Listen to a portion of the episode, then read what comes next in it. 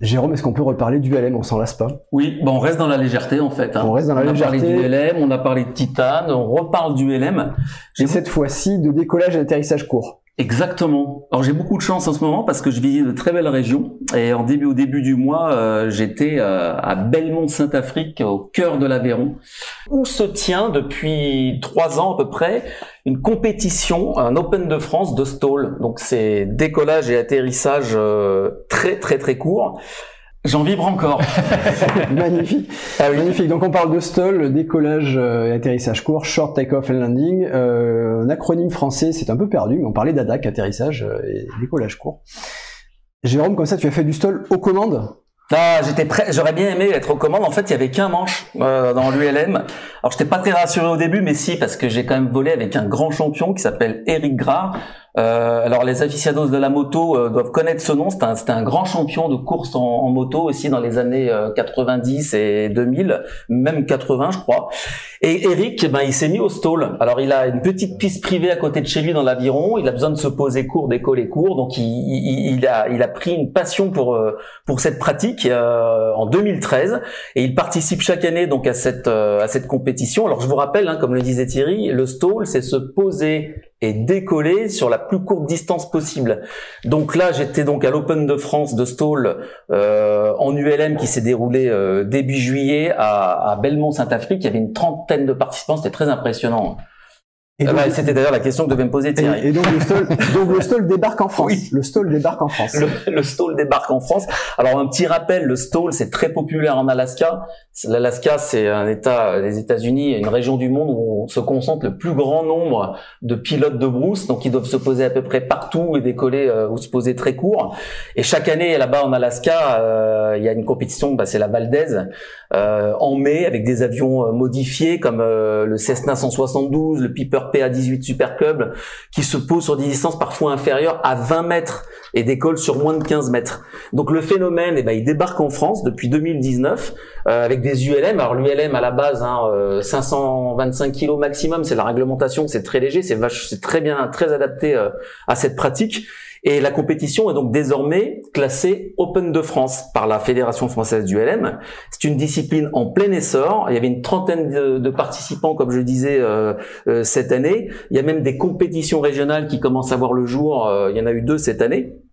Euh, et donc euh, euh, voilà, bah ah oui voilà voilà. Donc la compétition en elle-même c'est très impressionnant parce que ça défile en fait les machines font des tours de piste. Hein, donc ça décolle, ça se pose. Ils ont deux rounds à peu près par par par épreuve et catégorie.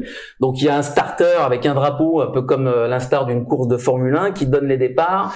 Il y a des scoreurs qui mesurent les distances de toucher des roues. Donc en fait pour bien comprendre au seuil de piste il y a une ligne faut surtout pas toucher euh, toucher les roues avant cette ligne, mais juste après. Et c'est là qu'on on calcule la distance où la, la, machine est immobilisée totalement entre la ligne et la machine. Voilà.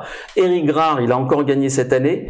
Euh, il a remporté la compétition en posant sa machine sur une distance, accrochez-vous, de 12 mètres. Voilà.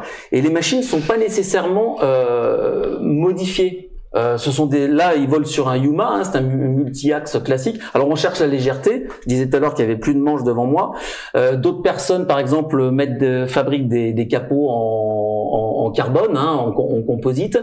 Il y en a qui rajoutent aussi des, des amplificateurs de, de, vortex euh, sur les ailes. Alors le vortex c'est le tourbillon créé par les ailes qui augmente la portance.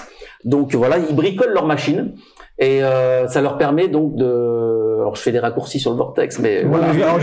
grâce à toi, je, voilà, je suis pas sûr, je suis pas sûr qu'on échappe à, au euh, chat. Euh, mais justement, c'est fait pour, on, est sur... pas échapper. Alors grâce à toi, je me suis plongé, là, je me suis plongé euh, là-dedans hier soir, et donc le, le générateur de tourbillon, ça permet de garder les filets d'air collés euh, coller à la surface de l'aile et d'éviter le décrochage. Voilà, ça augmente la portance. Ça. donc, on garde, voilà, on augmente, on garde la portance. Et on peut se poser évidemment comme ça avec des vitesses encore plus réduites et, euh, et beaucoup plus courtes. Chacun a sa technique. Hein. Il y en a qui arrivent façon appontage, d'autres qui font des approches assez longues au moteur. Euh, voilà, c'est très impressionnant le stall. Euh, j'ai un ami mm. forain là qui a un appareil extraordinaire qui s'appelle le Vortex. C'est maintenant pourquoi il appelle son manège. ah ben voilà. et il n'y a, a pas que des voleurs fixes. Exactement, parce que comme euh, vous le savez peut-être, l'ULM il y a plusieurs classes. Donc euh, là, on vient de parler du multi-axe, c'est celui qui se rapproche le plus de l'avion, avec des ailes, euh, voilà.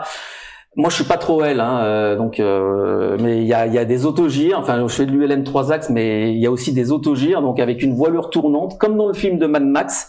Justement, regardez cette machine incroyable qui a fait la compétition début juillet à, Belmont, Saint-Afrique, euh, pilotée par euh, Thierry Drieux. C'est lui qui l'a construit.